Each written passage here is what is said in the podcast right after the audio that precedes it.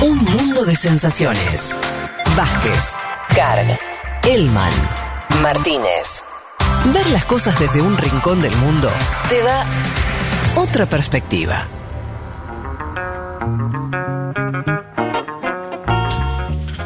Vamos, Elman, a Estados Unidos nomás, a lo que está ocurriendo con.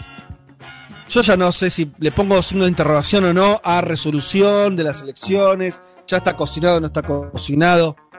Todo tuyo.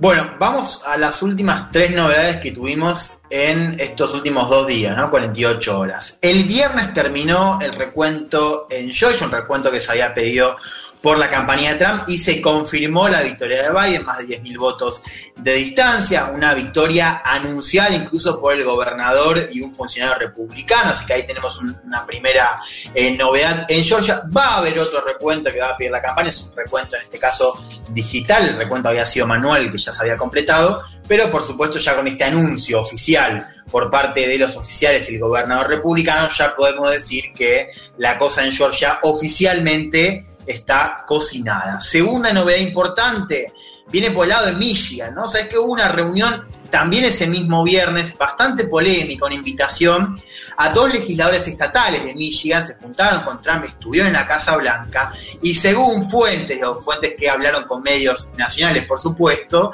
el objetivo, dicen que esos legisladores estaban en la Casa Blanca para, o, que fueron presionados para que el Estado, eh, un Estado que Biden ganó por más de 100.000 votos, un Estado también muy importante, desconozca los resultados y dé como ganador a Trump. ¿no? O sea, que ya hablamos de una maniobra que yo digo polémica, pero es eh, abiertamente antidemocrática. ¿Se entiende? La idea es este juego sucio que habíamos hablado la semana pasada, que es si los estados no certifican los resultados, ahí son las legislaturas estatales, en algunos casos, como es el caso de Michigan, quienes deciden quién es el ganador. ¿no? Como el caso de Michigan tiene una mayoría republicana, se decía que esa reunión con dos legisladores de alto perfil estaba puesto para incluso presionar y hablar sobre la posibilidad de que eso ocurra. ¿no? A ver, financiero que tiene chances bajísimas, pero ya el solo hecho de que ocurra, el solo hecho de que Trump se haya juntado con, estas, con estos dos legisladores, ya hablamos de un escándalo que por supuesto trascendió eh, el, viernes. Y eh, ya sabemos también que eh, incluso después de esa, de esa reunión, estos dos legisladores tuvieron que emitir un comunicado en conjunto diciendo que no tenían información o evidencia sobre algo que puede indicar una victoria de Trump, ¿no? En ese estado de Michigan. Con lo cual ahí tenemos también otro revés, que son estos dos legisladores que dicen, bueno, nosotros no tenemos nada que ver, no por ahora, no hay nada que indique que Trump pueda ganar el estado. Ese fue el segundo revés. El sábado ayer hubo una tercera decisión importante que viene en manos de la justicia, que es que un juez en Pensilvania desestimó una demanda para frenar la certificación de resultados. ¿no? Acá estamos en la última etapa de la, de la judicial, que es que no prospera, entonces el último recurso es, bueno, que se frene la certificación, ¿no? que se frene el anuncio oficial. Bueno, ayer un juez de Pensilvania desestimó esta demanda de la campaña de Trump y eh, mañana Pensilvania debería estar certificando los resultados. O sea, mañana vamos a tener ganador oficial en, en Pensilvania, también lo podríamos tener en Michigan y en Arizona. ¿Qué quiere decir esto? Bueno, que Biden está a un paso de ser confirmado con resultados oficiales de los estados. Nosotros teníamos la confirmación y las proyecciones de los medios, por supuesto, con una distancia eh, en algunos casos importante, que ya nos, daba a indicar que Biden, eh, bueno, es el presidente electo, pero mañana vamos a tener confirmación de estos estados donde hubo mucho foco puesto, uno de ellos es Pensilvania, Así que me parece que mañana va a ser un día importante, ¿no? Vamos a ver cómo, cómo lo recibe Trump. Y es el último paso, esto de la certificación de resultados, el último paso antes del canjeo, que es casi un trámite de votos en el colegio electoral, ¿no? Donde cada uno de los delegados, eh, sí, o electores en cada uno de los estados canjea, dice, bueno, yo voto por, en este caso, si es Pensilvania va a ser Biden, y ya se hace oficial. ¿Se entiende esto? Sí, o sea que lo que vos está diciendo es que mañana, si Pensilvania certifica la victoria de Biden en términos incluso ya no dependiendo de medios de comunicación, de lo que se dice y demás, ya hay una cantidad de certificaciones oficiales por parte de los estados que hace que sea indescontable la ventaja de Biden.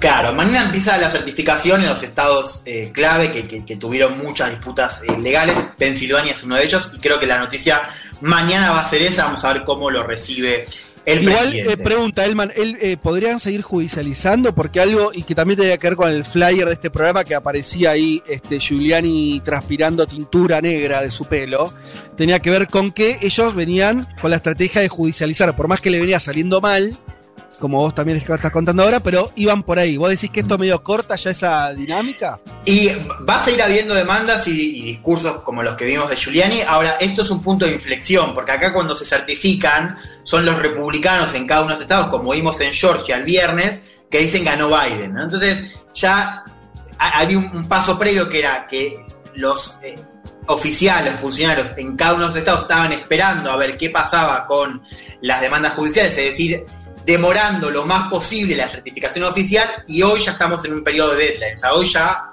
eh, estamos viendo cómo eso se va a certificar y cómo eso ya implica que no va a haber un cambio. O sea, no, no, no va a haber ninguna decisión judicial que lo pueda demorar o que lo pueda desestimar o que pueda revertir resultados. ¿Entiende? O sea, esto ya es un punto de inflexión. Después puede haber otras denuncias, pero cuando los estados certifican que ganó, en este caso Biden, eh, o en los estados digo clave, los que ganó, quiere decir que ya está.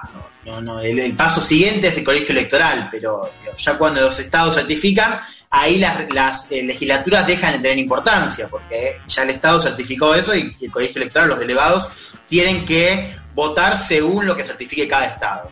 Así que Bien. eso va a ser un punto eh, de inflexión que decíamos arranca mañana.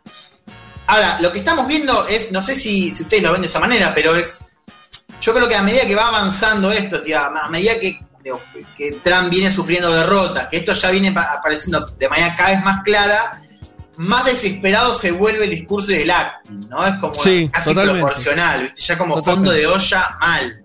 Bueno, la nota de esta semana la dan, como vos decías bien, Rudy Giuliani y Sidney Powell, ¿no? Los dos abogados de la campaña de Trump. Giuliani sí fue el gran protagonista.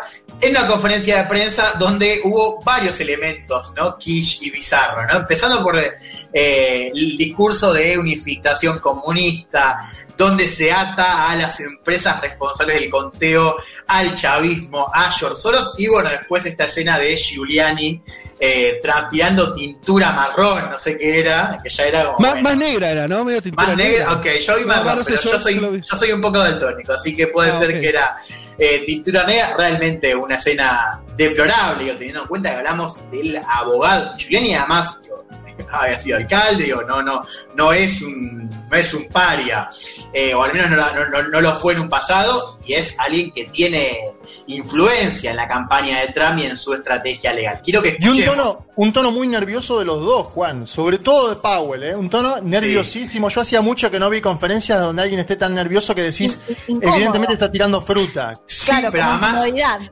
más de una hora y media, creo que fue una hora y 45 minutos, una locura, la verdad, esa, esa conferencia de prensa que por supuesto fue muy discutida por, por lo sintomático, ¿no? lo que dice sobre el estado de la democracia norteamericana. Quiero que escuchemos ahora sí un Dale. fragmento, pero para que sea una idea, un fragmento de esta conferencia a cargo de Rudy Giuliani. The company counting our vote with control over our vote is owned by two Venezuelans who were allies of Chavez, are present allies of Maduro, with a company whose chairman is a close associate and business partner of George Soros, the biggest donor to the Democrat Party, the biggest donor to Antifa, and the biggest donor to Black Lives Matter. My goodness, what do we have to do to get you to give our people the truth? Bueno, dice Giuliani, la compañía que está contando los votos con el control sobre los votos está adueñada por dos venezolanos que eran aliados de Chávez y son aliados de Maduro, con una compañía que tiene como chairman a un socio de George Soros, el mayor donante del Partido Demócrata, de Antifa y de Black Lives Matter. Dios mío, ¿qué tenemos que hacer para que le den a nuestra gente la verdad? Decía Giuliani, y ahí ya en esa escena lo chequeé, ya estaba con esta tintura en la cara, que era Ah, bien. Fue Algo- mientras estaba destilando eh, color. Che, pero pará, primer dato. Es, es mentira lo de Smartmatic. Quiero decir, Es falso, claro, es no hay. eh, empecemos a decir alguna. eh, Eso es rotundamente falso. Está lejos de ser aliado del chavismo de Maduro. Todo lo contrario, incluso. No, es- exacto, pero además hay algo que, que- que hay que notar, que incluso lo dijimos la semana pasada, que es que en términos de ciberseguridad, la persona responsable de eso en el Departamento de Seguridad Nacional, que es, digamos, es, funcionario de Trump, dijo que esta elección era la más segura en la historia de Estados Unidos, en términos de ciberseguridad. Y lo echaron, claro. Así que eso comentamos la semana pasada, vale la pena decirlo acá. No solo no hay evidencia, sino que sabemos que esta elección, en términos de ciberseguridad, cumplió todos los, los requisitos. Y además, Fede, y Juan, Smartmatic no se usó en los estados en disputa. Es decir, no está en Arizona, no está en Georgia, no está en Michigan y no está en Nevada. Y además de todo eso, Fede lo decía, se le plantó a Maduro en su momento cuando fue la constituyente. Fue Smartmatic la empresa que dijo que había un millón de votos que no había sacado Maduro. Exacto. ¿Te acordás, Fede? Sí, y además otra cosa, Smartmatic, digamos, porque incluso se habló de Argentina en eso, a mm, raíz de todo eso, con que también se usaron y tirar, revolearon a Argentina como diciendo, bueno, Venezuela, Corea del Norte, Argentina, tiremos, tiremos eh, zonas donde, oscuras del planeta. Hay que recordar que Smartmatic la trajo Macri. Sí. Que además usó solamente en el conteo provisorio del año pasado, ¿no? Sí. Eh, y, y, levantó sospechas porque era una. Porque, ¿se acuerdan? Por ahí se olvidaron, pero que, eh, les pedían con lógica los, eh, las autoridades em, argentinas para eh, oficiales del, del, ¿cómo se llama? Se me fue el nombre de em, los que cuentan los votos, la, bueno, que, quienes cuentan los votos en Argentina le pidieron eh, a Smartmatic que dé el software para controlar y Smartmatic se negaba. O sea, mm. es una empresa que, tiene algunas irregularidades, pero no precisamente porque esté cercana a eh, la izquierda o los populismos regionales, sino más bien te diría todo lo contrario. Todo lo contrario, sí, sí, sí. nada más. Sí, de acuerdo. Eh, bien, a ver, estamos en un escenario donde ciertos gobernadores y senadores republicanos empiezan a perder la paciencia ¿no? con esta conferencia de Giuliani, que fue muy comentada en todo el ecosistema conservador. Me parece que fue un poco un, punto de inflexión en esta no. Hola. Se nos congeló Juan Elman. Sí, no lo estoy escuchando. Se nos congeló Juan Elman. Se nos congeló en todo sentido. Sí, sí. Eh, eh, eh, está en Huerva de congelado y está congelado. Pero bueno, la Cámara Nacional Electoral, el nombre que no me salía, quiere decir, me refería a eso, que, la propia Cámara este, es la que tuvo esa, ese pedido en relación al Smart y demás. Bueno, no sé, el más se nos cayó. Siempre pasa algo, ¿vieron? Sí, igual yo tengo algo para agregar, Fede, de esto, Dale. Hasta que esperamos que venga Juanelo. Que es que la segunda empresa que habla, de la cual hablan Powell y, Giuliani, llamada Dominion, según Giuliani, usa software de Smartmatic y todos los medios estadounidenses están haciendo el fast check durante estos días y comprueban que no tiene ningún vínculo eh, Dominion ni con Smartmatic ni con el gobierno de Venezuela. Con lo cual es una, una cosa, un pataleo que aparte mezcló todo lo posible, ¿no? mezcló Venezuela, porque Sidney Powell dice hubo una masiva influencia del dinero comunista desde Venezuela, Cuba y probablemente China. O sea, mezclan a todos los, eh, los, los ejes del mal, ¿no? Como se diría, probablemente China, me gusta el probablemente China, como agreguémoslo, total, vamos a ver qué pasa. Totalmente. Em, bueno, haciendo un, un, raconto de lo que nos venía, venía contando eh, Juan, que tiene que ver con esta resolución, repaso mínimamente, dijo que eh, en esta semana iba a haber novedades porque empezaban las certificaciones en los estados clave, que después de eso las cartas que iba a tener Trump y, su núcleo más duro eh, iban a ser cada vez más limitadas. y lo que nos quedaba por porque nos cuente, veremos. Si no, eh, yo tengo algunas cosas para hablar de Estados Unidos, lo adelanto, le aviso también a la producción y después eh, eh Elman retoma. Eh, nos quedaba una parte importante que era ver hacia adelante ya cómo empezaba a posicionarse Biden respecto a algunos temas centrales que tenía que ver básicamente con bueno, cómo iba a ser su gobierno, qué se sabía de las principales nominaciones en algunos puestos muy importantes que la economía, en la política exterior y básicamente también qué iba a hacer con China, porque China era el gran, fue construido como la gran bestia negra del trumpismo, ¿no? Trump diría casi que gobernó en base a decir yo contra China. Sí, ese discurso anti-China. Exacto, bueno, eso... A ver. ¿Me escuchan? Ahí volviste, ahí Bueno, volviste. eh, per- perdón, perdón. Yo, mira No. de quién te burlaste, ¿no? La semana ¿Viste? pasada. Eh, internet, ya saben. Ahora Y además no, no te imitó Vázquez, lo No, cual No, es verdad, no, no, te no te- invitamos. ¿Viste, ¿Viste lo que es la diferencia de, de, de- de hombría? Che, pero para, no, para, para no distraernos, porque veníamos, yo venía hilvanando lo que, lo, lo que estás diciendo y decía, lo que te quedaba por contar, ¿sí? Eh, metámosle un poco ahora a de ritmo para no pasarnos mucho del tiempo, lo que te faltaba contar era cómo empezaba a posicionarse Biden respecto a algunos temas muy relevantes. Yo lo decía, bueno, la posición respecto a China, que era como la gran bestia ne- negra construida por Trump, y algunos puestos clave que empezaban a hablarse del gobierno, del futuro gobierno de Biden. ¿Querés ir a esa cuestión?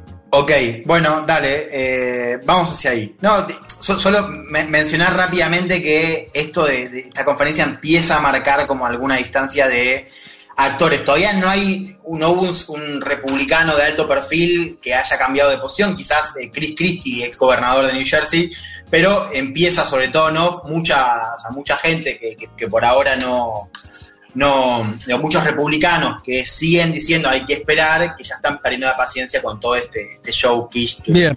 que está encabezando eh, Rudy Giuliani y que por supuesto tiene el aval de eh, Trump. Bueno, vamos a este tema, ¿no? Un poco a ver cómo, qué está pasando dentro de, de la campaña y sí, de, de- de ya esta, esta administración electa, ¿no? De eh, Joe Biden. Yo hoy quería plantear primero una idea que es, o sea, la semana pasada hablamos de los riesgos de seguridad nacional, de una transición desordenada donde el presidente no tiene acceso a material de inteligencia. Hoy quiero plantear la cuestión de la legitimidad, ¿no? O sea, pensando un poco en las implicancias que tiene toda esta narrativa y todo este escenario donde el presidente eh, y, sus colaboradores dicen que la elección tuvo fraude, estamos viendo tweets casi todos los días, Contreras se robó en la elección, esto es un fraude, el fraude más grande de la historia, bueno, etcétera, y con todas estas eh, últimas eh, cosas que vimos, ¿no? Ya teorías conspirativas totalmente agarradas de los pelos. Ahora, mi punto es que el presidente, que es además el segundo candidato más votado en la historia del país, que en esta elección Trump se convirtió en el segundo candidato más votado en la historia del país, que Trump no acepte los resultados y que sea todavía respaldado por una gran parte del Partido Republicano, que es lo que estamos viendo, ahora la gran mayoría de los senadores y los actores de peso del Partido Republicano en en, oficialmente no han dicho eh, o están acompañando la narrativa de Trump. Bueno, todo esto tiene consecuencias para el sistema político de Estados Unidos. Una de ellas, y es un poco la que quiero hacer foco hoy, que es la cantidad de gente que no ve el proceso electoral como legítimo. La, la- gente que dice que esta elección eh, tiene dudas respecto a su integridad.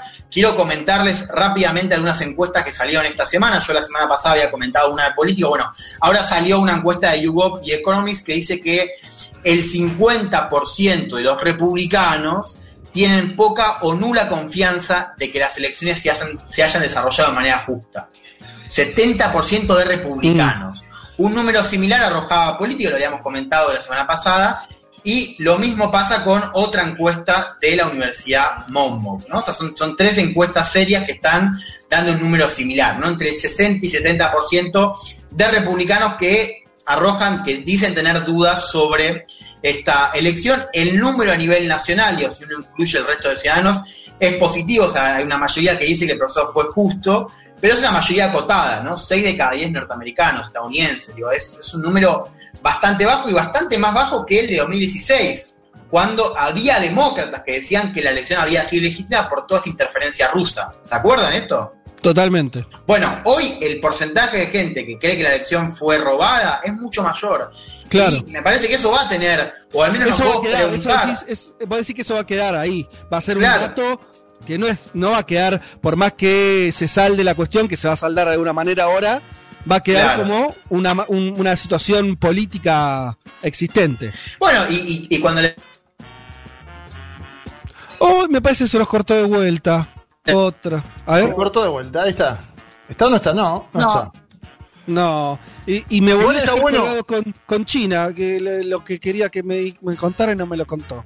Está bueno Eh. ese dato, Fede, de lo de que pasaba cuatro años atrás con la supuesta interferencia de Putin en las elecciones, que ya ahora es eh, más tres empanadas, ¿no? Que supuestamente está Maduro, y según ellos Maduro es ineficaz para gobernar Venezuela y no puede ni gestionar eh, eh, Caracas. Bueno, él está controlando las máquinas en los Estados Unidos para hacer perder a Trump. Es increíble Totalmente. eso. Totalmente. Che, eh, les, les- les parece que va, me parece que vamos a ir a la canción del mundo nomás. ¿sí? Dale. Eh, así vamos, no, no, no Yo, perdemos. eh, ya, ya ya terminaba con eso igual, era, era la cuestión Ah, de, de, de la legitimidad. Es- ¿Escucharon el audio que, que, que mandé, no? ¿no? No, no, no, no, No. Bueno. no mandaste, no lograste mandar ningún audio, Perdón, el- perdón, ok. Eh, cierro con esto. Digo, le preguntaron a Biden si estaba preocupado por estos números. A ver, a ver qué quiero que escuchemos qué, qué- qué respondía. Dale. No, I'm not concerned. The vast majority of the American people, they've already, all the polling data has indicated, although the Republicans who worry about it is higher, but over 78% of the American people believe it's, without question, it's legitimate. Um, and uh, I, I just think it's, uh, and I think most of the Republicans I've spoken to, including some of the governors, think this is debilitating. It's not a, it sends a horrible message about who we are as a country.